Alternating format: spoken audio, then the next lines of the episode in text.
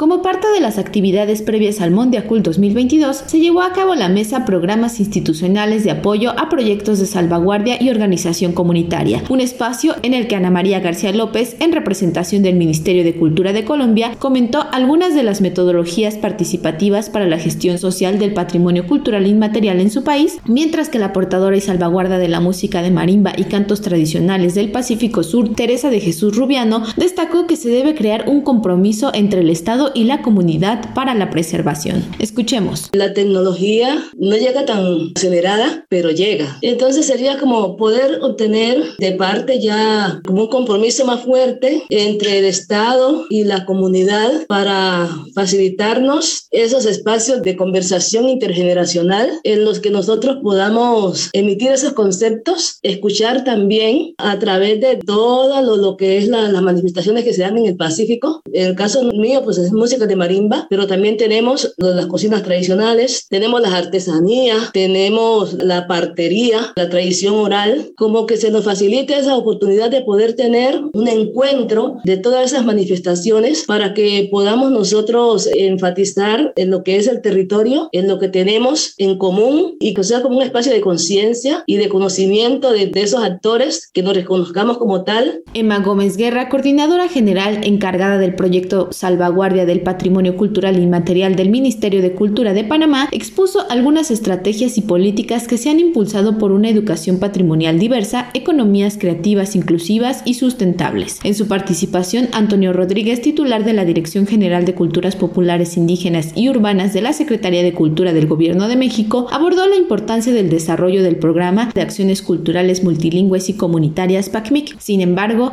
hace falta trabajar más. Así lo señaló. Estamos celebrando casi 34 años del fortalecimiento de PACMIC, pero no se ha podido crear una red que muestre este acervo a toda la comunidad mexicana, a toda la población mexicana. Tenemos lo que se llaman eh, coloquialmente productos, es decir, cuáles son los resultados. Tenemos el registro de los procesos que se fortalecen, por supuesto, pero también quisiéramos que todo este material estuviera mejor sistematizado y que pudiera estar accesible para todas y todos. Estamos trabajando también en ello. Finalmente, María Catalina Tello Sarmiento, al frente del Instituto Nacional de Patrimonio Cultural de Ecuador, abordó algunas acciones aplicadas en torno al fomento para la artesanía tradicional y el patrimonio agroalimentario ecuatoriano, así como los retos que se tienen hoy en día. Escuchemos. Eh, nuestro país tiene una forma territorial de gestión del patrimonio cultural, es decir, son los municipios los que tienen la competencia de la gestión, la conservación y la salvaguardia del patrimonio cultural. El Instituto Nacional hace, digamos, implementa la política a través de la investigación, este momento del fomento, que ya es una política pública, y el seguimiento y control que lo ejerce a través de estos GATS. Después está ya, digamos, nuestro Ministerio de Cultura, que es quien dicta la política pública. Creo que desde las instancias nacionales, el Instituto de Patrimonio Cultural y el Ministerio de Cultura, hay este rato una muy buena coordinación. Sin embargo, nos falta como Estado central